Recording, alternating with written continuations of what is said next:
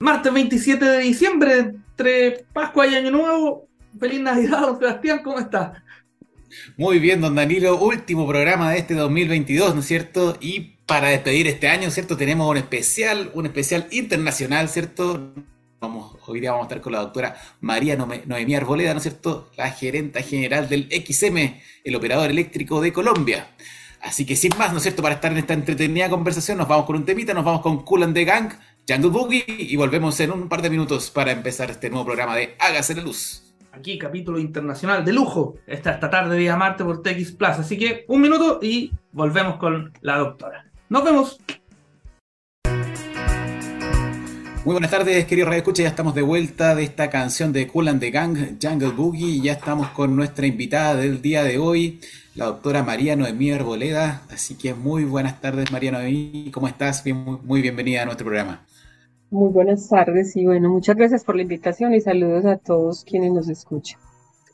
Oye, un gusto tenerte acá en este capítulo, otro capítulo internacional de Hágase la Luz. Sabemos que tienes una agenda muy ocupada, así que una, un doble agradecimiento por, por tener este espacio para aprovechar de conversar contigo de varios temas energéticos, algunos quizás comunes con Colombia, eh, pero otros también queremos conocer cómo se ha desarrollado y en qué, en qué está hoy día el sector energético colombiano. Pero antes de partir con esta conversación, tenemos que presentarle a nuestro radio escucha, eh, quien es la doctora María Noemí Arboleda. Eh, usted es ingeniera electricista de la Universidad Nacional de Colombia y tiene un máster en especialización, o sea, un máster que está especializado en transmisión y distribución de energía eléctrica en la Universidad Pontificia Bolivariana de Medellín. Eh, amplia experiencia en el sector energético colombiano en áreas relacionadas como la planificación, la operación de sistemas de potencia, mercados de energía, entre otros temas. Eh, fue la gerente del Centro Nacional de Despacho de XM y hoy es la gerente general de dicha organización. Y también es la presidenta de Sigre Colombia y presidente técnica para la región iberoamericana de ERIAC. Así que con ese tremendo currículum partimos ahora sí nuestra conversación con la doctora María Noemi. Sí, y, bueno, para que entiendan también algunos de los queridos escuchar, el XM es como el coordinador eléctrico, ¿cierto? Nacional de Chile, pero en Colombia. Entonces es una, una, invitada muy, muy relevante y desde ya, ¿no es cierto? Te agradecemos este tiempo para, estar con nosotros en, en Hágase la Luz. Y bueno, entremos, ¿no es cierto?, en materia.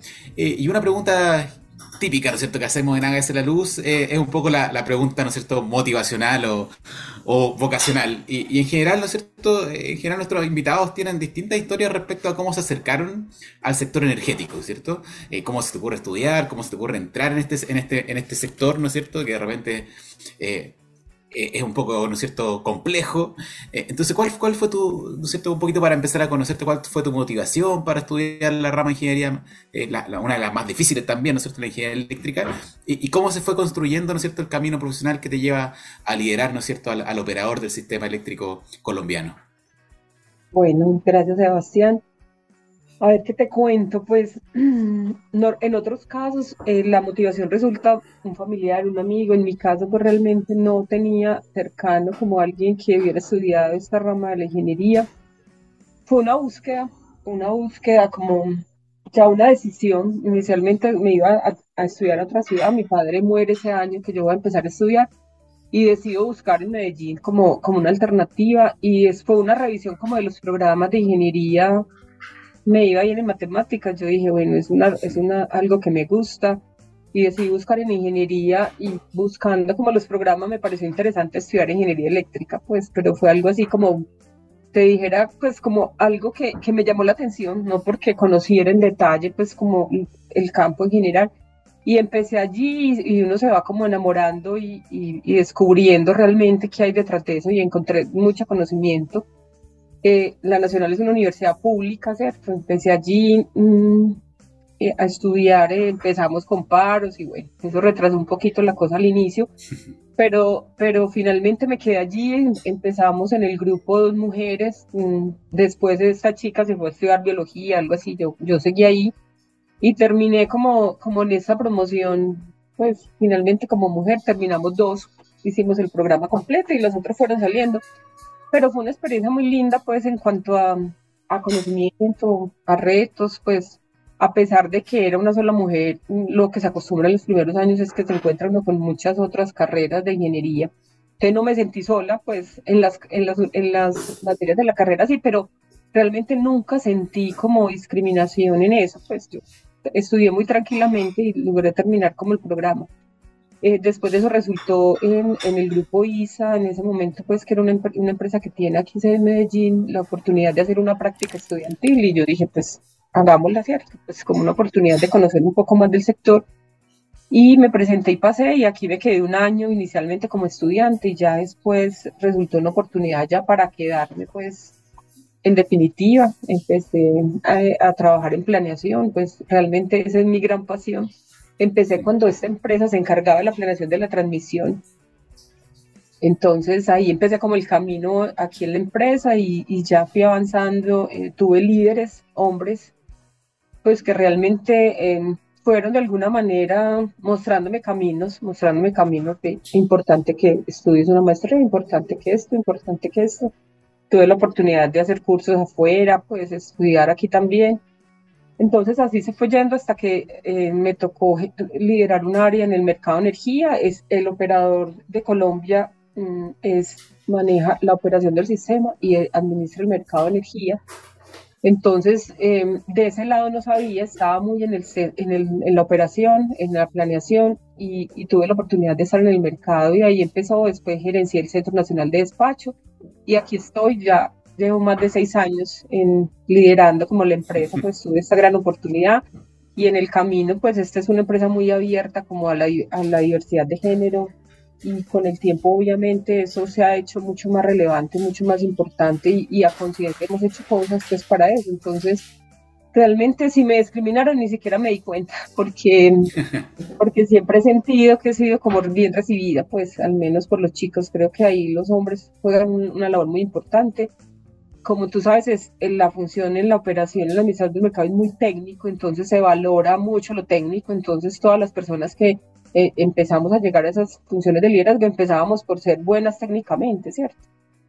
Eh, y ya lo otro, pues obviamente se iba adquiriendo con, el, con, con, la experiencia y eso, y ahora pues como, como empresa, pues es una empresa muy dedicada a que los líderes realmente respondan a, las necesidades que tiene el, pues, la empresa, el personal que trabaja aquí, entonces esas competencias blandas se fueron desarrollando también en todos los líderes y estoy en una empresa en donde la mujer si es buena, si tiene, digamos, unas capacidades desarrolladas en lo técnico y en lo humano llegan a posiciones importantes en la compañía. Entonces he sido afortunada como por ese lado porque sé que no es lo común en, todos, en todas las empresas y que todavía hay muchas cosas que trabajar. Entonces así llegué acá y, y, de verdad, pues con muchas, ha habido muchos aprendizajes como en lo técnico y, y obviamente también en esta parte administrativa son otras cosas las que se van valorando también. Entonces aquí estamos. Qué bueno, qué bueno, qué bonita historia también, eh, porque como tú dices, ¿no es cierto? Siempre este mundo como que ha estado así como muchos hombres, ¿cierto? En las carreras también, eh, que, de a poco ha ido cambiando, ¿cierto? De a poco se ha ido insertando, ¿no es cierto? Más la, mujer y la, diversidad, ¿no es cierto? en todos los en todos los ámbitos que nosotros, ¿no es cierto?, siempre lo promovemos desde acá de, Así es. En, todo, en, todos los temas. Así. Oye, y si, tuvieras que hacer así como un punto como de, inflexión en tu carrera, en que te dijeras, este fue el punto donde, ¿no es cierto?, hice el cambio como para pasar y, quise tomar las riendas también de, esta organización, si tú tuvieras que decir. Súper buena esa pregunta porque mira, yo mi filosofía siempre ha sido como lo que hago, hacerlo de la mejor manera y disfrutármelo, porque eso se trata, ¿cierto? Que tú disfrutes lo que haces. Entonces yo, yo me casé y tengo dos hijos ya grandes, em, pero siempre mi preocupación fue, bueno, ¿y mis hijos qué ser? Porque una, una cosa a veces riña con la otra. Tengo una pareja, pues mi esposo es una persona, pues fue bien educado en cuanto a que al, al rol del hombre también en la familia, ¿cierto? En contribuir con las tareas. Entonces fue una decisión muy rápido porque él, él trabajaba independiente, entonces dijimos, bueno, yo aseguro con la estabilidad en la compañía y tú te la juegas entonces fue muy fácil con él manejar como el, el tiempo de los niños, si alguno se caía, si alguno tenía un problema. Yo sí trataba de ir como a todas las escuelas de padres, pero nos dividíamos y yo sabía que él estaba de respaldo ahí. También tengo mi familia aquí en Medellín que me apoyó mucho, mis hermanas, yo soy la mayor, entonces tenía hermanos menores. Entonces siempre hubo como un apoyo importante que es necesario, ¿cierto? Hay que buscarlo porque a veces los viajes, Entonces tuve un esposo que era consciente de que era una tarea de los dos, los hijos, la, el hogar.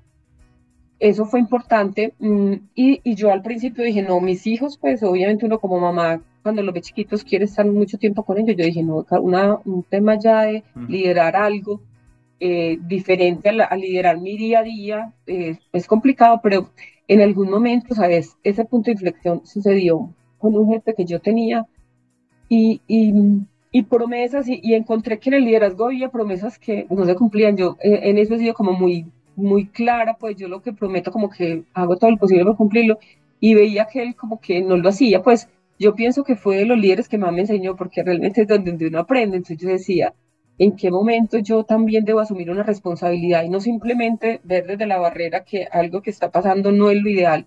En un líder, pues que hay cosas que el líder no se puede dar el lujo de hacer y es pues ser como incoherente, como que pues promete y no promete. Entonces yo creo que esa experiencia me llevó a pensar, yo no me puedo quedar del lado en que yo miro que las cosas pasen y yo como me ocupo de eso, ¿cierto? Diferente a decirle a mi jefe, diferente, yo no puedo hacer nada desde la posición que estoy.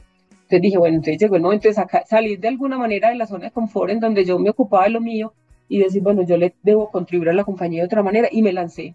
Cuando mi jefe, que era como el gerente, que es, mi jefe fue un, jefe que tuve al principio y, y, casi al final, es el jubiló hace 10 años, me vio que me presenté una convocatoria de un cargo directivo, me dijo, yo no pensé que tú estarías interesado en eso. Yo le dije, mira, ya ves que sí, pues pienso que yo puedo aportar desde lo que yo veo y que el haber estado al otro lado me da la oportunidad de ver que un líder no debe, pues, qué lujo no se puede dar un líder en, en ser incoherente, no ocuparse de la gente, pues mi perfil de liderazgo es muy ubicado como hacia el humano, como mm. a entender el otro, entonces creo que dije, no, yo no puedo crearme como el lado de, voy a criticar, no, yo no soy de las que me gusta estar como, como llenando energía negativa, criticando cosas, sino yo me ocupo, entonces dije, me voy a lanzar. Y mi jefe fue el primer sorprendido y les cuento pues que yo me presenté como con 13 personas más y llegué hasta el final y al final quedamos dos.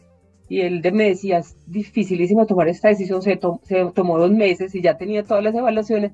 Y el día que me comunicó lo que había decidido me dijo, mira, eh, te fue súper bien, pero yo no te escojo a ti porque la otra persona lleva más tiempo, tiene una maestría más, entonces yo voy a tomar la decisión de que sea él y yo, listo, pues es tu decisión, pues tú la asumes, listo. Y con, a los años, a los pocos años él me decía, y yo seguí igual, entonces me decía, yo pensé que tú ibas a cambiar como en tu desempeño. Yo le dije, no, no, tú no, pues es que la decisión de mi desempeño es mía, no, no tiene nada que ver con lo, con terceras decisiones. Yo, pues yo, ah, yo disfruto lo que hago y me gusta hacerlo bien. Entonces me dijo, por eso tú, pues yo, yo te tengo aquí una, una oportunidad para ti. Y en ese momento me dio como la oportunidad y las cosas fueron funcionando bien y, y y de pronto él vio en mí cosas que antes no valoraba tanto y que ahora sí las valoraba en ese momento y dijo, no, tú eres la que sigue.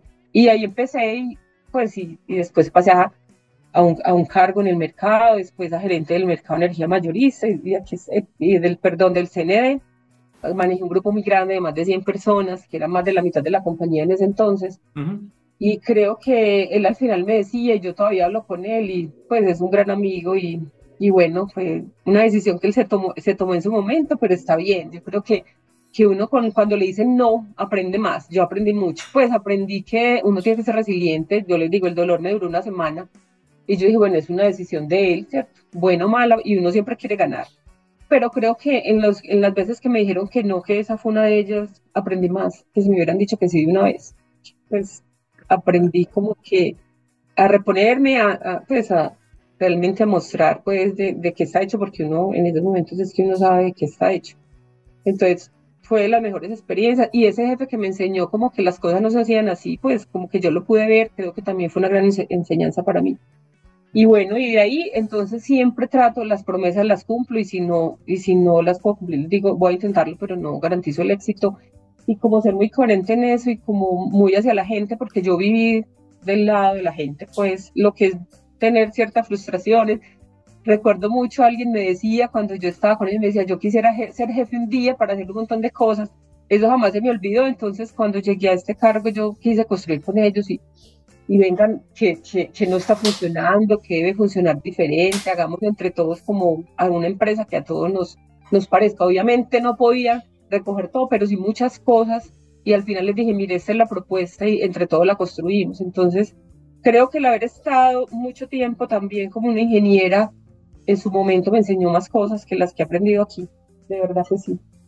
Oye, eh, esto creo que acabamos de dar una clase de liderazgo gratis a nuestro, a nuestro audio escucha. Y muy, eh, muy buena eh, historia de cómo fue tu desarrollo, pero importante cómo en tu caso estas experiencias también fueron forjando eh, esta resiliencia que tú mostraste, que tú, que tú nos comentaste, y, que de alguna manera eh, hoy día te tienen donde estás, eh, dirigiendo o el, operador del sistema colombiano. Eso es... te agradezco de verdad la historia y creo que, para la gente que nos escucha, que harta, seguramente les va les va a mover algo porque fue bien, bien emotiva. Em, entremos ya a nuestro, quizás a nuestro ya tema energético, etcétera. Y, y no solamente acá en Chile, sino que en toda Latinoamérica, queremos un poco preguntarte cuál es la realidad ya en Colombia. Eh, las matrices energéticas están viviendo eh, cambios tecnológicos importantes, penetración relevante de energías renovables variables, eh, procesos de desfosilización, descarbonización. y en ese sentido, ustedes tienen un, gran porcentaje, por ejemplo, de, energía hidráulica. ¿Cómo están viviendo esto? Por ejemplo, quizás sequía, en ese caso con, el gran potencial hídrico que tienen, ¿cómo están viviendo hoy día eh, eh, en Colombia estos desafíos energéticos que de alguna manera el cambio climático lo está, lo está poniendo sobre la mesa? Sí, mira, eh, precisamente porque tenemos una matriz limpia, pues tenemos casi 70% de hidráulica. Y ya lo otro es carbón y gas, em, pero tenemos una particularidad, entonces uno dice, bueno, como es tan limpia la matriz, de pronto la preocupación de cambiarnos se demoró un poco más, que, que, en últimas fue una ventaja, y ahora te digo por qué. Pues como la forma como hemos venido preparándonos, porque, porque eso es importante también, y aprender de los errores de los otros. Entonces, una matriz muy limpia, pero tenemos, teníamos un gran reto siempre, y a mí me han tocado muchos niños aquí, desde que estoy ya como en esta empresa, y, y finalmente mi cargo de liderazgo de esta compañía empezó en medio de un niño, un niño del, el, del 15-16, el año 15-16. En ese momento hubo cambio de mando, ¿cierto? Eh, mandaron al gerente a otra compañía del grupo y, y, me seleccionaron a mí para seguir aquí. Entonces me tocó en medio de la polémica de qué hacer y de que el operador debía decir qué pasa. Y es que el niño a nosotros nos golpea duro. A nosotros nos golpea duro precisamente por lo, lo hídrico. Tenemos embalse grande que permite una regulación anual, solamente uno. Y imagínate que en ese, ah, eh, eh, pues hubo un, año en el cual, en medio de eso, donde teníamos todo el agua guardada con un niño, se daña eh, en casa de máquinas algo en este generador y no podíamos sacar el agua de allí.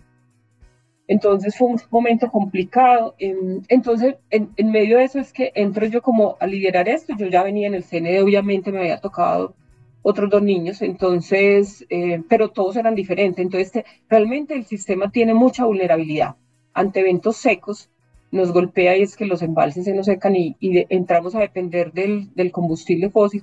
Y en épocas normales nosotros el 80% lo, lo suministramos con la hidro, el 20% con la térmica.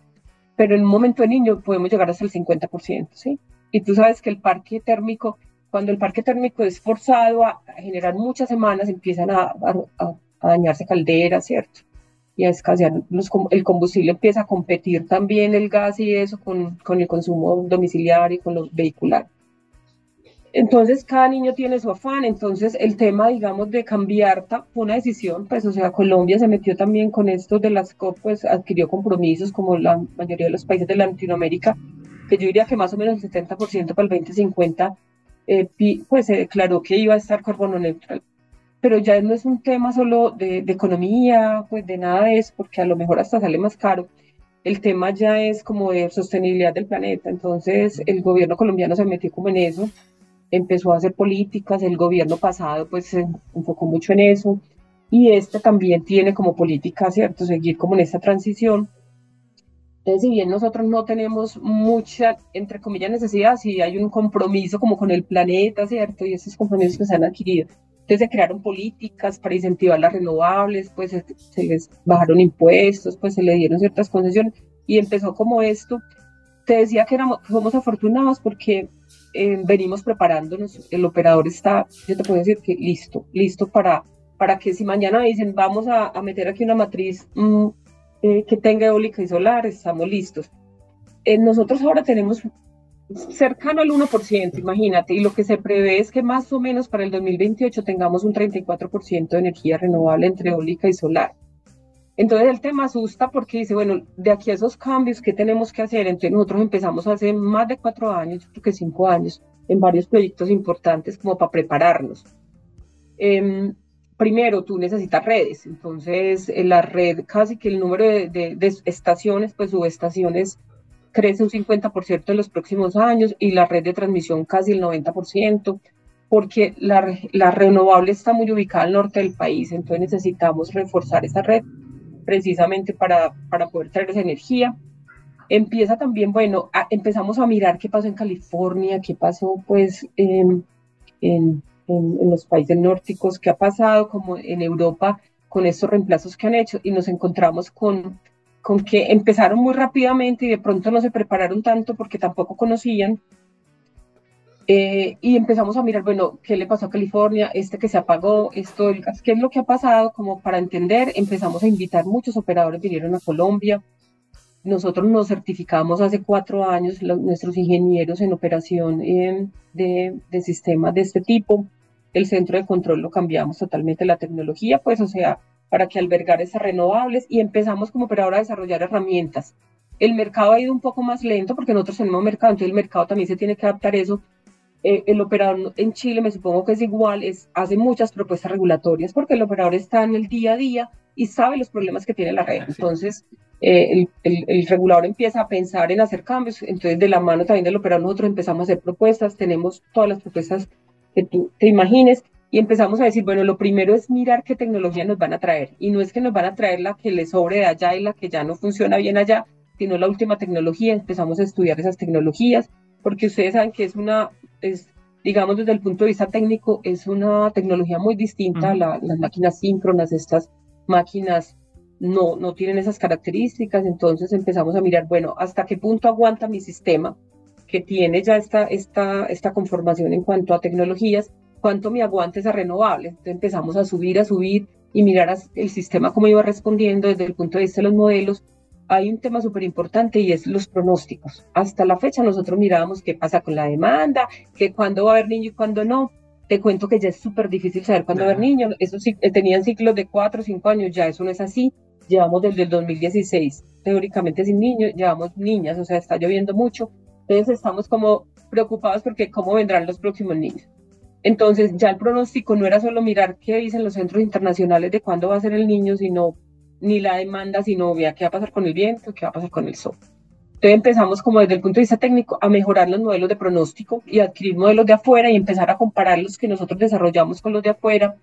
Empezamos herramientas, o sea, ya no podemos tomar decisiones, esperar que el ingeniero del, del centro de control diga, bueno, voy a hacer este análisis, esos análisis tienen que ser automáticos, ¿cierto? Porque ya el despacho este, cambia de un momento para otro y empezamos como a, entrenar nuestra gente. Eh, tenemos despliegues ya, unos despliegues interesantes que hemos venido probando eh, en nuestra sala de control. Que los invito el día que puedan venir, es maravilloso conocerla. Es en, tono de grises, eso no lo, no lo ven en casi ningún operador, ese fue un estudio que hicimos como para que la gente no se ah, cansara viendo el tablero, para que las alertas se entendieran cuando eran alertas. Sí. Entonces un centro de control en, escala de grises, que cuando se pone colorito, ustedes dicen algo pasó, ¿cierto? Cuando empiezan mm. los colores a aparecer.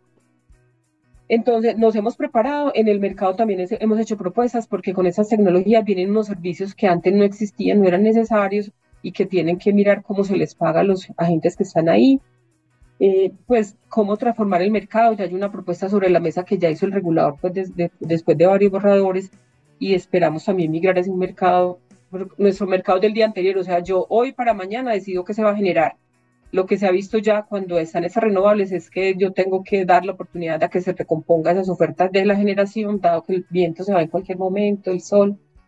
Entonces ha sido un aprendizaje gigantesco de verdad y aprender de los otros ha sido maravilloso. Imagínate que nosotros nos hicieron un reconocimiento el año pasado de EPRI, que es un organismo pues internacional, mm. de que estamos listos, de que, de que las prácticas que seguimos, como tenemos los procesos ya imagínate, ni siquiera tenemos renovables, sino el 1%. Pues renovables no convencionales. Entonces, creo que ha sido una etapa de preparación, de preparación. Y ahí es donde las interconexiones internacionales también se vuelven mucho más relevantes. Nosotros tenemos con Ecuador un modelo que ha funcionado muchos años eh, y es un que está integrado al mercado. Entonces es muy lindo porque ellos, ellos no tienen mercado sino algo de costo, nosotros sí tenemos mercado y tenemos reglas operativas, pues ellos los suyos y nosotros las nuestras, y esto ha funcionado interconectado perfecto. O sea, en el caso de Ecuador es como si yo tuviera una demanda pegada, cuando mi precio es más barato, ellos me compran, o cuando el de ellos es más barato, yo le compro. Entonces, es como tener un generador, una demanda según el mercado. Entonces, ha funcionado supremamente bien y esa es como una experiencia muy linda que tenemos. Y entonces se hace mucho más importante ahorita esa interconexión porque precisamente para esos servicios adicionales que yo necesito con las renovables, tengo, una, pues tengo alguien ahí que me pueda ayudar, dar la mano cuando yo lo necesite. Y así ha pasado todos estos años, ¿cierto? ¿Y ese enlace de qué capacidad es? ¿Cómo? ¿El enlace de qué capacidad es? son cuatro enlaces de 230, son casi 500, casi 500 megavatios, pues, que podrían transitar por ahí en ambos sentidos. Mm. Entonces es importante. es importante, es importante, exacto. Y en Venezuela lo teníamos, no esquema de mercado, era, era aislado, pues, o sea, se conectaba parte de la carga, pero esos, pues, con los problemas que ha tenido Venezuela, ese, ese enlace, mm. pues, se han robado el cable, se han robado, entonces ya no tenemos, ya tenemos que volverlo a hacer. Pero si hay unos enlaces pequeñitos por ahí a otros niveles muy bajos, otro enlace que están tratando de recuperar. Y Panamá ha sido un proyecto de varios años que, es, que sería muy interesante porque es unir como la zona sur del continente con Centroamérica y después de ahí seguramente para arriba. Entonces eso hay que hacerlo en algún momento, pero ahí va. Pero está reactivándose otra vez. Es como cíclico, depende del interés de los gobiernos, del gobierno pues sobre todo el de Panamá, porque Colombia siempre lo ha tenido. Y una pregunta muy breve, ¿El, potencial eólico geográficamente está bien disperso o está en alguna zona en particular en Colombia? Pues estamos en el norte. Norte. Ambos, porque es la zona costera eh, y tenemos un departamento que es La Guajira donde la radiación es muy buena. Eh, tenemos allá y, los vientos también. Hay un potencial como de 50 gigas en la zona costera para la, la costa afuera, la offshore y también ah, pues el, el, gobierno tiene un mapa de ruta para eso también, para eso offshore, para el hidrógeno, pues es como viabilizando lo del hidrógeno también con esas tecnologías. Pues potencial hay muy, muy grande y casi todo es afuera, pero lo que hemos visto con los estudios que ha hecho el operador es que hay que desarrollar en otras zonas porque hay, eh, yo aprendo cada día con los ingenieros porque me dicen hay unos chorros cruzados en el norte del país que no van a hacer que no sean tan poderosos, entonces hay que mirar otras regiones del país, pero ahí lo estamos mirando. Pero ha sido un aprendizaje gigante con los otros operadores. Este, estamos como en varios, en varias eh, asociaciones, ¿cierto? que nos permiten también como tener acceso a mucho conocimiento. Pues es que el operador es una empresa de conocimiento realmente, no somos más una empresa que tiene que estar como mirando qué está pasando, las tendencias, equipos que puedan servir, qué pasa con los mercados. Entonces, es una empresa muy orientada a mirar, ¿cierto? A mirar hacia afuera y aprender de los otros. Pero ya también estamos enseñando, ya tenemos una experiencia bien chévere para enseñar también. Entonces, sí. Qué bueno aprovechando de enseñar, eh, sí, alguna vez yo estuve ya en el centro de control eh, allá en Equiemes, muy, muy bonito. ¿Ah, sí? ¿Hace y, te queríamos preguntar, sí, yo creo que estuve en 2019, sí, estaba gris, estaba ah, gris, sí, sí, está gris. Sí, con Carlos Villegas, todo bonito. Sí, ¿no? Mm. Cuando estaba en el operador. Sí, muy bonito. Uy, te queríamos preguntar, ¿no es cierto?, aprovechando de tu experiencia y de todo, de todo, lo que nos comentaste respecto al mercado. Eh, bueno, nosotros acá en Chile, tú bien sabes, ¿no es cierto?, que nosotros tenemos un mercado de costos parecido, ¿no es cierto?, como el de Ecuador, que mencionaba, parecido al de Perú. Eh, eh, sin embargo, ¿no es cierto?, dado que están apareciendo estos nuevos actores ya y, nuevas tecnologías, ¿cierto?, las baterías, las renovables, la demanda, ya aparece mucho, acá en Chile está apareciendo el, cambio a de un mercado de ofertas, ¿no es cierto?, y, ahí, bueno, está la experiencia de ustedes, ¿no es cierto?, y la experiencia, ¿no de los mercados americanos que en general tienen este tipo de mercados. Y en ese sentido te queríamos preguntar, eh, ¿cómo has vivido tú esta, esta experiencia, ¿no es cierto?, de, aprender de, desarrollar un mercado, y cómo ha funcionado en el último tiempo y qué cosas han visto que, es necesario cambiar respecto a lo que tienen hoy día implementado. Sí, mira, nosotros tenemos un regulador muy dinámico, pues de hecho, mm, como nos toca a nosotros hacer las implementaciones de las reglas que ellos sacan, eh, nos hemos referenciado últimamente como con otros países y mirar si, si nuestro todos los reguladores son tan dinámicos y hemos encontrado que no, que es un caso bien extraño porque mientras nosotros tenemos 29... Muy creativo. De 15 a 30 resoluciones, 29 resoluciones al año y, nosotros siempre decíamos, no, este año es especial y no, cada año es diferente. Es diferente, eh, pero es igual el número de resoluciones. Entonces es un, es un regulador que viene construyendo el mercado. Creo que es un, es un mercado interesante, pues como que ha traído inversionistas, aquí hay muchos inversionistas interesados en participar. Tiene sus problemas, sí. Y obviamente los problemas aparecen precisamente porque a veces em, puede haber en algunas situaciones pues que alguno tenga una ventaja, un poder de mercado y, lo, lo, lo haga, pues quiera hacer uso de eso, pero pero creo que ahí donde está el que vigila, ¿cierto? Institucionalmente es un sector fuerte porque hay quien vigile, eh, quien vigile como el cumplimiento de las reglas, quien vigila los precios, pues, o sea, la competencia, eh, quien regula, ¿cierto? Está, está también obviamente el operador, están todos los agentes, entonces creo que es, pues, que tiene los problemas que tiene un mercado a veces, que, que aparecen señales que uno dice aquí algo y, el regulador pues trata de corregirlas y hacer cosas, pero en medio de todo creo que es muy interesante, pues es un mercado que tiene unas reglas, pues tiene un cargo por confiabilidad, creo que da como mucha, mucha estabilidad como a los inversionistas porque eso les permite pues cubrir eh, algunos de sus costos. Em, creo que ha sido tranquilo, pues hubo un temor ahora con este gobierno que que habló de intervenir la CRE, pero realmente el Ministerio de Minas está en cabeza de, ellos precisamente el liderazgo de esto, pero era más un afán de, trata, de, mejorar las tarifas, entonces yo creo que tienen los problemas que tienen todos los mercados, ustedes han visto con en Europa, con todo lo que ha pasado con el gas de Rusia, también ha habido reflexiones, movemos un modelo a un modelo al otro, pero creo que el consenso aquí es que el mercado pues ha sido bueno, ha sido interesante, pues como porque tenemos muchos inversionistas, hay una estabilidad, entonces está como todavía haciendo sus ajustes y ahora obviamente con las renovables vienen unos ajustes grandes, lo que tiene que ver con el despacho diario y también en, en, esos nuevos servicios que aparecen allí, ¿cierto? Porque la responsabilidad de toda la cadena. Entonces, si tú me preguntas, sí, es un mercado muy interesante, pues donde realmente sí tenemos una volatilidad alta, pero también tenemos, hay mecanismos de contratación, ¿cierto? Para, para precisamente manejarlo, pues para que tú esa volatilidad pues obviamente la manejes.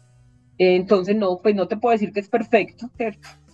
Eh, pero sí es un mercado que se ha venido, ha, venido siendo muy activo, hay muchos actores, ha crecido el número de actores, ¿cierto? Y eso se necesita para que un mercado siga avanzando. Entonces, no, personalmente, pues como operador, nosotros nos gusta, nos gusta cómo funciona el mercado, pues en general, y, estamos muy atentos cuando algo no está funcionando. Una, precisamente una de nuestras labores es si alguna regulación sale y no, y no se está, obteniendo lo que el, el, regulador buscaba, también se le dice al mira lo que está pasando, pues es, es una conversación constante también con la super si vemos algún incumplimiento de las reglas, también lo anunciamos. Entonces, mira, yo creo que el problema no es el mercado mismo, sino cómo actúan esos actores que están allí. Entonces es un tema de estar controlando mucho realmente lo que se hace y tú sabes que estos grupos vienen y, quieren, obviamente cada uno quiere maximizar sus ingresos, entonces ahí está como la vigilancia y eso. Pero, pero ha sido muy interesante y muy bonito, pues el modelo, obviamente. Hemos tenido dificultades a veces que nos suben los precios y, el operador dice, pero ¿y de dónde suben, cierto? Eh, pero ellos dan sus explicaciones y bueno, alguien les pregunta, ¿usted qué está haciendo? ¿Qué está pasando aquí? Bueno, o corrigen o, o, explican por qué están, digamos, funcionando de una u otra manera, ¿cierto? Pero, pero si uno ve, realmente ha dado respuesta, porque después del año 91, que fue cuando tuvimos ese racionamiento que llevó a toda la transformación del, del sector, precisamente esa fue la reflexión, ¿cierto? No puede estar en manos del Estado esto, sino debe ser un modelo abierto en donde haya participación de los privados. Entonces, desde ese punto de vista, es muy bueno que haya muchos actores, ¿cierto? que ayuden como con esto. Entonces, em, creo que, em, que después de eso, pues hemos tenido niños complicados, pero mira que no hemos llegado pues a lo que pasó en el año 91. Y es un mercado donde tenemos casi 18, tenemos casi 18 gigas, eh, gigavatios de, de, energía pues instalada y una demanda pues de, un poco más de 10. Entonces, y, y vemos pues ahorita, digamos, hay confianza como en los inversionistas, tenemos muchas, muchas solicitudes y de hecho, pues ya hay que en algún momento decir, bueno, la conexión da hasta aquí, pero muchas intenciones, incluso casi 11 gigas más para que entren al sistema con ese renovable no convencional. Entonces mira que eso muestra la dinámica del mercado, pienso que eso atrae mucho inversionista. Entonces ya lo importante es vigilar, ¿cierto? Que no haya poder de mercado, pues que se vigilen los comportamientos mientras las instituciones funcionen como les toca hacerlo y que el regulador vaya ajustando lo que no está funcionando bien. Es más trabajito, eso sí. En un mercado de costos yo creo que sería más fácil, pero es, es muy bueno. Pues a nosotros nos parece muy interesante lo que ha sucedido estos años. Es un camino largo, les toca caminar. sí, vamos a tener que caminar, parece, o correr. o correr. Sí, pero tienen, pero mira lo bueno, igual que nos pasó en renovables, pero entran cuando ya hay una experiencia y para que no cometan los mismos errores, pues hay un aprendizaje y los, los que no les haga sentido no lo hacen. Entonces creo que esa es una ventaja cuando uno va, va de segundo. Mira al otro que le pasa. Es lógico, si tenemos que ir a mirar dónde se están haciendo bien las cosas o dónde no se están haciendo bien también, porque no son decisiones fáciles de intervenir, no, no, intervenir, modificar mercado. Son complejos. Sí. Sí, encontrarás aquí personas que te digan, no, mejore lo de costos, pues, para que. Pero sí, puede tener unas cámaras, pero ya nosotros también aprendimos de eso. Creo que que no hay que, aquí como que esto, yo pienso que esto no, no tiene reversa, pues devolverse no es como tan fácil. No sabemos qué va a pasar ahorita con el nuevo gobierno que está haciendo muchas reflexiones en el tema tarifario. Eh, pues sí, ha venido corrigiendo cosas, ha estado dinámico este año también, pero pues esperemos que el mercado siga funcionando y que se haga la, haya la vigilancia que haya que hacer. Una de las, de las cosas que nosotros, bueno, obviamente nuestro equipo periodístico investiga y, muchas veces cuando hablamos o, buscamos eh, noticias referentes a ti o, a XM, eh, la palabra innovación se liga mucho. Y, ah, ahí es donde quiero, quiero hablar porque eh, siempre uno está haciendo mejora continua y a veces la mejora continua se, se, se, confunde con la, con la, innovación porque innovar es otras cosas, es, es disrupción, ocupar herramientas distintas, este famoso cliché de pensar fuera de la caja. Eh, entre otras cosas. Entonces, eh, ¿cómo, primero, de la, de la, vista organizacional, cómo se fomenta la innovación en una empresa eh, como XM, que también tiene la directa relación con el sector energético, y cómo ustedes han ido avanzando en dicha temática? Quizás si nos puedes contar algún ejemplo en particular de cómo se innova en energía. Te, voy a hablar como de los dos tipos de innovación que uno puede ver en una compañía como esta. Nosotros, para empezar, nosotros pues tenemos más de 17 años en que salimos como empresa independiente, como una empresa aparte, y desde la constitución de XM, de pronto es una diferencia también con ustedes en Chile, es una empresa con ánimo de lucro, ¿cierto? No de las grandes cifras, pero siempre nuestros antecesores tuvieron esa visión como, ven, es que tiene que ser una empresa que, pues, que agregue valor a un grupo donde estábamos, que era ISO, donde estamos. Eh, y así fuera en aporte chiquito, nosotros queríamos como estar ahí, ¿sí me entendés? Como ganarnos el puesto a estar ahí, como eh, parte de un grupo empresarial grande.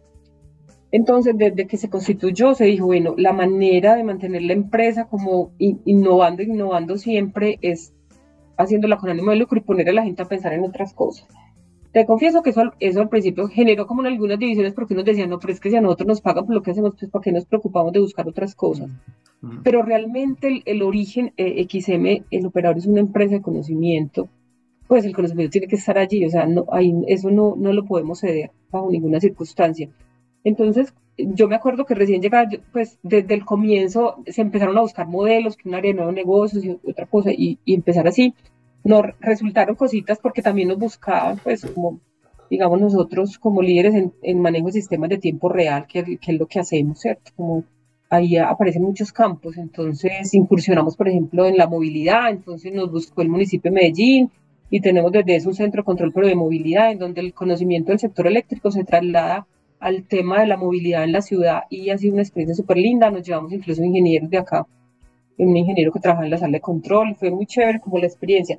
Pero lo es, quiero decirles es que desde el comienzo pensamos, esta empresa tiene que seguir innovando y la gente no se veía como tan innovadora, pues ellos no pensaban que ellos innovaban. Yo me acuerdo que hicimos una vez una encuesta hace como cinco años y decían, no, aquí pues la innovación no, en la encuesta esa de clima decían que aquí no innovamos, pero entonces lo primero fue concientizar a la gente, aquí sí innovamos, pues es que lo que hacen en su día a día, o sea, pues no nos quedamos con las herramientas que nos dan, sino que se hacen desarrollos a la medida para lo, lo que ellos necesitan. Entonces, como primero convencer que la innovación, y obviamente hay una innovación asociada al negocio regulado, y es que yo tengo que mirar siempre mejor forma de hacer las cosas y mirar cómo ahorita con los avances de la tecnología yo me apropio de la tecnología que me haga sentido para hacer mejor mi función. Entonces aquí viene el tema analítica, cosas que incluso a mí me tocaron, yo me acuerdo a mí me tocaron hacer escenarios en planeación, pues eso nos distribuíamos entre varios ingenieros, dice que usted hace 10, el otro 10, y, y, siempre se queda uno con la sensación de cuál me habrá faltado, pues qué contingencia no vi, no sé qué.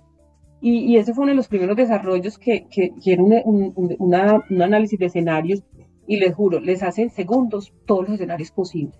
Y les saca ya el cuadro, mire, este escenario te causa esto, para eso tienes que hacer esto. Y yo decía, si en mi tiempo yo hubiera tenido eso, pues aquí hubiéramos sobrado muchos, y nos hubiéramos podido dedicar al análisis. Entonces, es como yo como me apropio de lo que va saliendo de la analítica, ¿cierto? Y cosas que eran muy mecánicas de hacer un registro y eso, la gente empezó a hacer aplicaciones y desarrollos para eso. Entonces, lo primero fue convencerlos, ustedes hacen innovación. Pero como somos una empresa con ánimo de lucro, eso está muy bien para el mercado, pero también mirar qué otras cosas hay, ¿cierto? ¿Qué otras cosas aparecen allí? Eso es lo primero, y ya después de eso la encuesta nos salía muy bien que éramos innovadores creamos como un área transversal que no era de nadie, porque si tú le dices la innovación, tú innovas, tú innovas, no, todos innovamos. Algo transversal em, que fuera de todos, vola, era como un cuadrito que volaba ahí, que no estaba ni pegado a la gerencia, sino que era como de todos. Entonces empezamos a hacer unas olas de innovación y empezar a, resolver problemas, decir, bueno, tenemos este problema como una especie de concurso y aquí la gente es muy competitiva. Yo creo que eso fue claro. Todos querían ganar. Entonces empezaron a aparecer cosas y ahora, por ejemplo, ya después de estos seis años, tenemos una, un grupo de innovación que trabaja incluso con recursos, pues, con, con recursos tributarios, pues no, no, no son del regulado porque no podemos, ¿cierto? Nosotros eso a duras penas nos alcanza para las funciones reguladas. Entonces, con beneficios tributarios, eh, la Junta nos aprobó y empezamos a desarrollar un grupo, eh, pero era un grupo que salía de los mismos inicialmente del mismo conocimiento de la gente, entonces lo que hacíamos era reemplazar los, regulados y llevárnoslos para allá. Trajimos, ahora tenemos mucha gente de afuera realmente, pues porque, eh, porque la innovación también se necesita aquí, entonces tenemos un grupo de analítica, tenemos un, desarrollo que nos ha gustado mucho, el de blockchain, entonces, por ejemplo, nosotros tenemos un manejo de garantías, ¿cierto? Un manejo de garantías en el mercado que es con los bancos, hicimos un piloto con el banco, con blockchains, como para que esas, esas garantías se emitieran en, la cadena de blockchain, ¿cierto? Que, que, le da una seguridad gigante. En este momento ya está como piloto y ya hay varios bancos que quieren hacerlo. Entonces, una garantía es que antes se demoraba, ya se hace con un flujo con blockchain y yo tengo aquí el certificado súper seguro de que tiene las firmas que son, eh, que ese es el, el que tenemos. Entonces, eso ha sido maravilloso. Y, y, en, y, en, digamos, a nivel de la innovación, tenemos una innovación que sí no tiene nada que ver con el regulado, por lo que les decía. Y esa línea estamos incursionando en plataformas ambientales. Entonces, ya tenemos muchas cosas, pues, como en eso, tenemos una plataforma para registro de, de bonos de certificación. Tenemos una plataforma que es para certificados de origen. Entonces, la demanda ya está exigiendo aquí en Colombia, algunos de ellos, que yo les diga, diga de dónde proviene mi energía, ¿cierto? Sí. Entonces, eh, ellos ahí lo que hacen es, em, no, yo les doy el certificado como operador de que esa energía viene de las renovables. Entonces, aquí llevamos la cuenta para que no sean certificados que se repiten sabiendo que ya, ya no son. Entonces, a través de blockchain yo doy la garantía que es un certificado único. Y hemos venido también en temas de biodiversidad, ¿cierto? Un producto, una plataforma nueva que estamos sacando entonces, las plataformas ambientales se han convertido como en una, una parte del desarrollo importante de XM porque nosotros también tenemos que propender por la, por la sostenibilidad. Entonces, es la manera nosotros del rol que hacemos como aportar a eso, ¿sí? Entonces, es una línea que no les voy a decir pues que produce las grandes sumas de dinero, pero sí como que mantiene vivo esto y quien quita. Digamos, ese es el sueño, que a futuro esas líneas de negocios también permitan más ingresos al operador. Em, tenemos lo que les digo en movilidad, ¿cierto? Que es un contrato que tenemos con el municipio y hay años que la, mitad de la utilidad del operador proviene de, ese negocio. Tenemos también una empresa que se llama Derivex, ¿cierto? Que vende futuros, pues es una plataforma de negociación de futuros de electricidad. en donde tenemos el 40%. Hemos vendido parte de eso ya para que los agentes también participen allí. Y, y la Bolsa de Valores de Colombia tiene el otro 40%. Entonces, miren que hemos venido como incursionando en cosas y eso, ha sido vital. Ustedes no se imaginan lo que eso cambia en la gente. Nosotros tenemos personal pues de muchas capacidades técnicas, pues porque es una empresa de conocimiento. Entonces nos hemos esforzado y, y ese personal precisamente es muy motivado, además de la parte misional de contribuir al país a través de lo que hacemos, que eso los mueve mucho. Tú le preguntas a cualquiera aquí y ellos te dicen, no, pues estoy haciendo país. Y para mí eso es súper importante, pues sobre todo en estas nuevas generaciones donde la motivación no es solo yo me, voy, yo me voy a jubilar en esta empresa, pues yo quiero, no sé, X ingresos, sino pues que se convierta en algo como que va más allá, ¿me entendiste? Entonces eso ha sido súper importante para la gente, demasiado importante. De hecho, Entonces, bueno, creo que esa innovación nos ha permitido eso, tener el mejor talento y tenerlos motivados. Entonces yo, yo hablaba con, en su momento con los millennials y, yo decía, pues mm. las empresas se quejaban de que duraban un año y se iban. Decía, aquí, porque aquí no se nos van.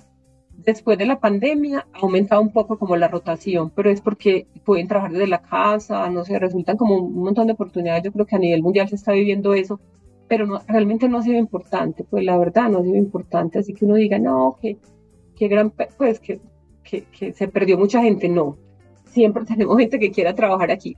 Entonces, eh, les decía, pues, como para resumir, tenemos, estamos trabajando en la línea de activos ambientales, esto es nuestro gran foco ahorita como de innovación, en esa certificación de registro de, de, de las energías renovables, en, en, en la, estamos ahora empezando con una tokenización del agua potable también, todo por la línea ambiental, créditos de biodiversidad, ¿cierto? el tema de siembra de árboles también para emisión de certificados.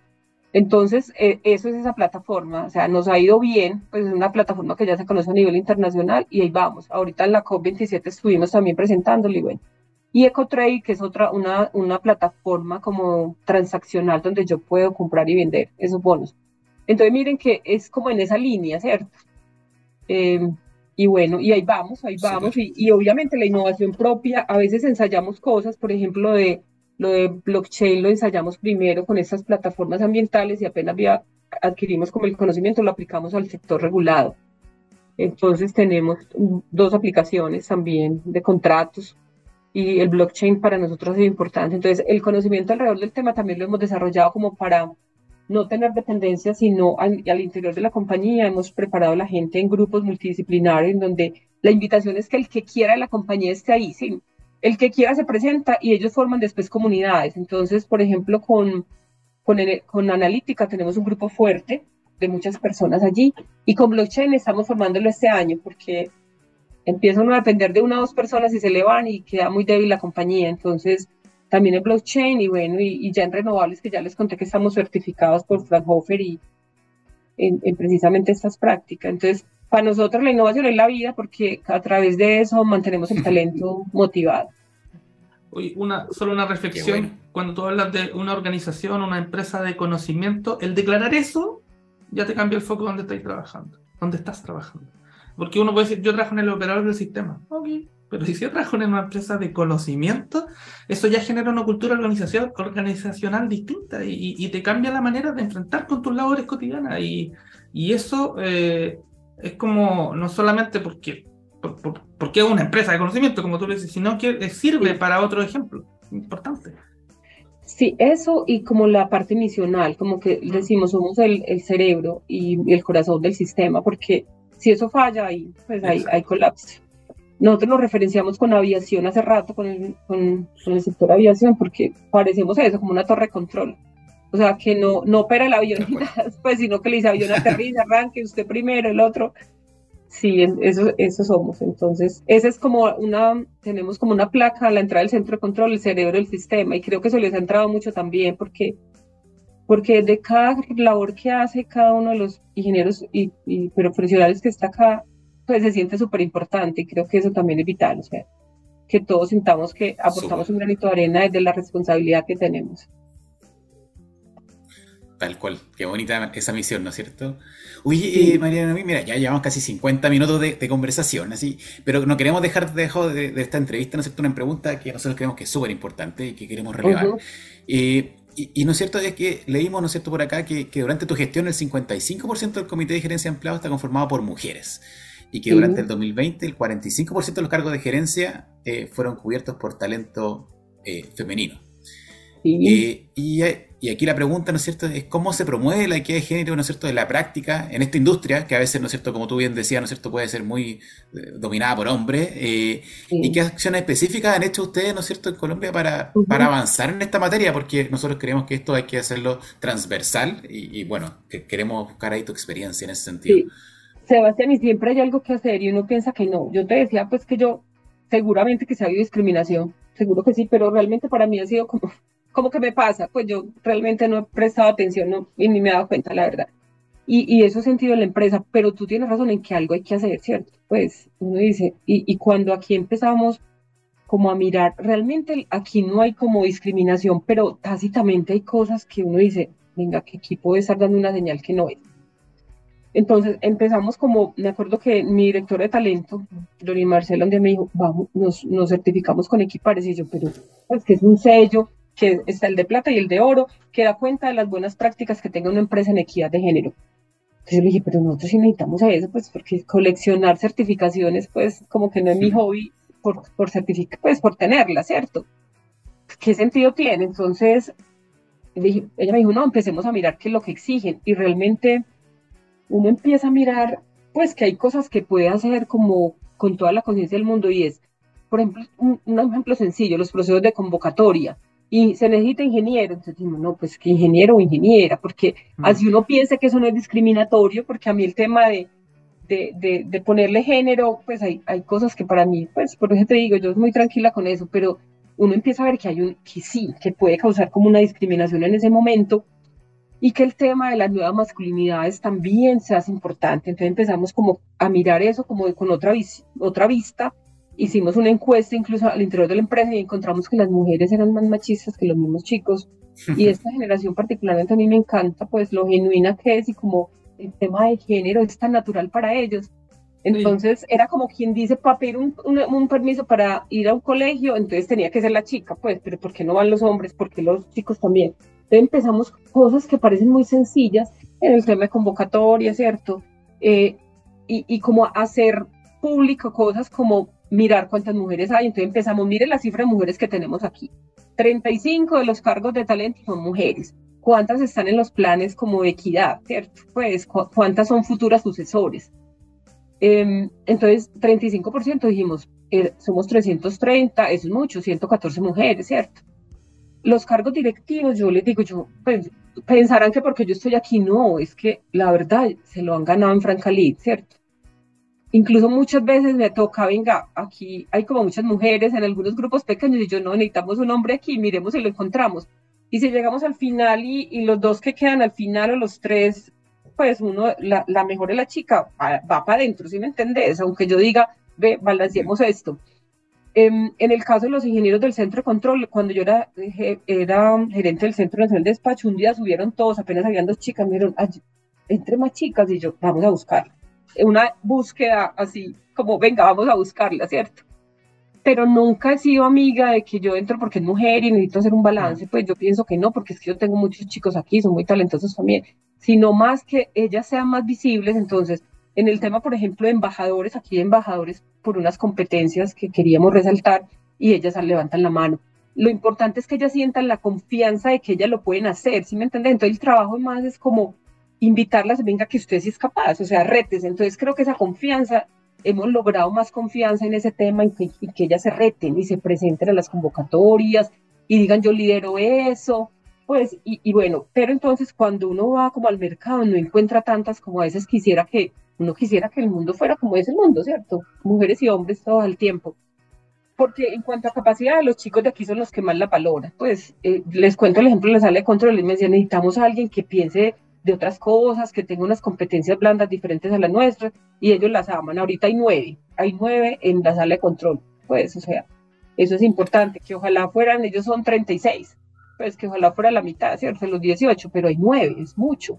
Mm. Y son chicas jóvenes, chicas con mucho entusiasmo de estar ahí, chicas que les gusta eso. Entonces empezamos como a mirar qué más hay que hacer, como para, pues, para ganarnos este sello bien ganado. Entonces, las chicas, las directivas, yo les digo, es por capacidades, pues, y, y, yo creo que los primeros en reconocer son los mismos hombres. Entonces, tenemos 20 cargos directivos, de los cuales 11 son mujeres, ¿cierto?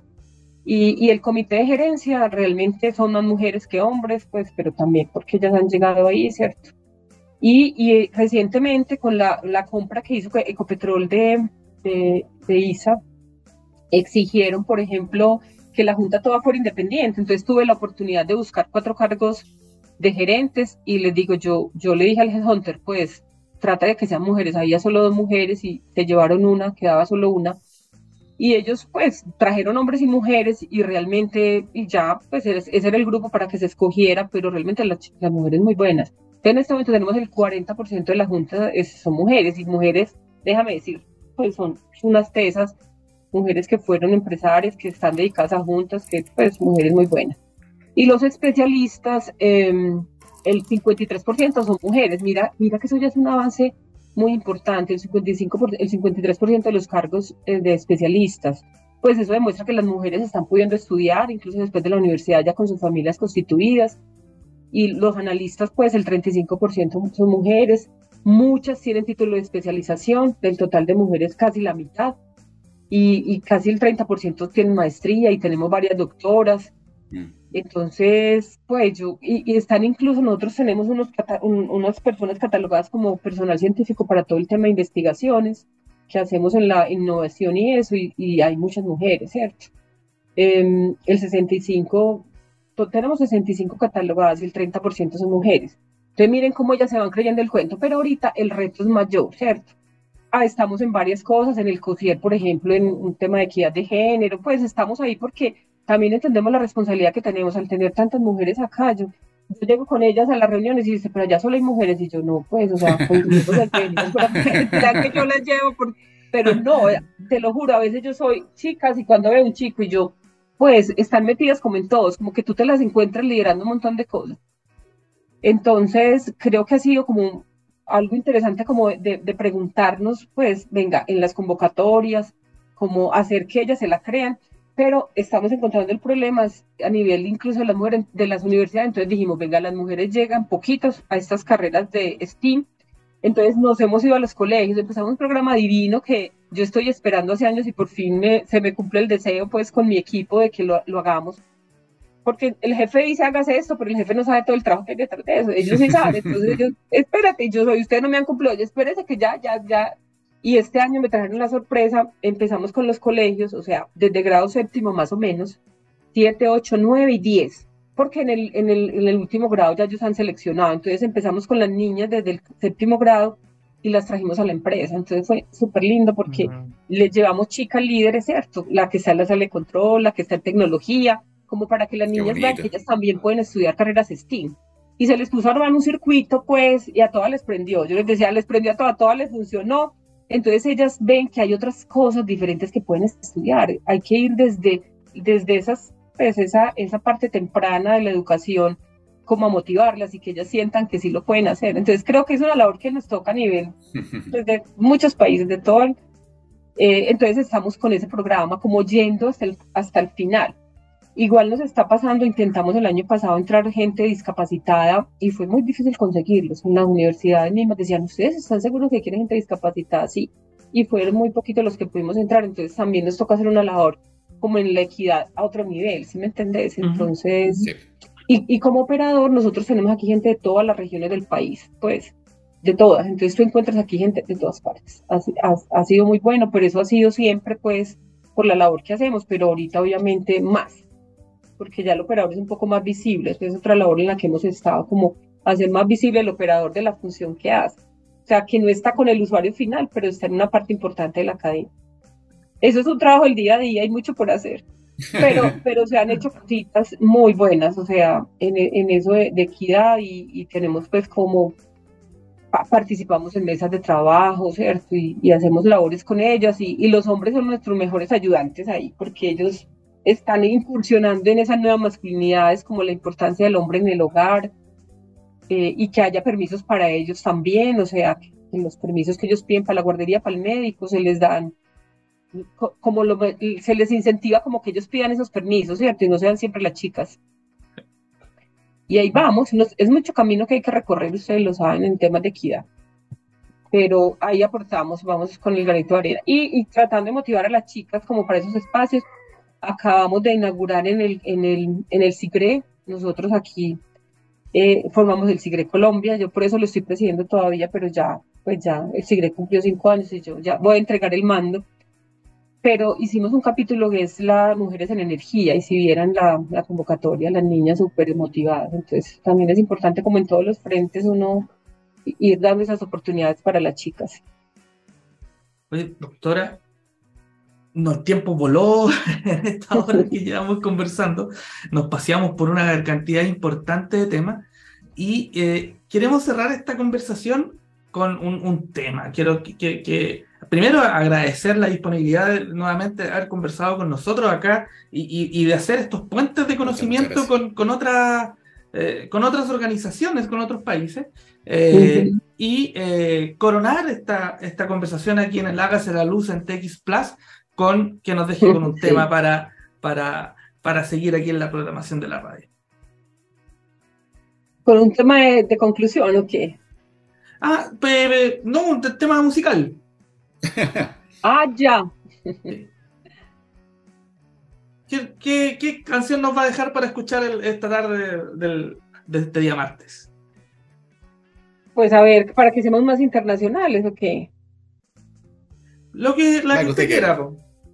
Pues porque si tú me pones, yo pongo de aquí, pero, pero yo creo que. Díganos el, título de la canción. Nosotros después aquí con nuestros productores la vamos a poner en la radio. Ah, no, está muy chévere. Pero no, no, usted nos había dicho una canción ahí delante. Sí, yo te había dicho de Adele, Hello. Esa misma. Esa, esa me gusta. Espero que a, los, a tu audiencia le guste también. Sí, buenísima cantante, buenísimo tema. Así que vamos a eh, cerrar el programa de hoy con Adele, la canción Hello. Y nuevamente desde acá, desde Hágase la Luz, acá en Chile, le agradecemos esta hora que nos ha regalado para poder adentrarnos un poco en el eh, sistema, el mercado y en el operador del, del, sistema colombiano. Así que muchísimas gracias. No, Danilo, Sebastián, gracias a ustedes por el espacio. Bueno, un abrazo grande y bueno, en el futuro por ahí nos encontraremos. Están invitados al centro de control y a quien conozcan aquí cómo funciona todo esto y que conozcan nuestra gente también. Muchísimas gracias.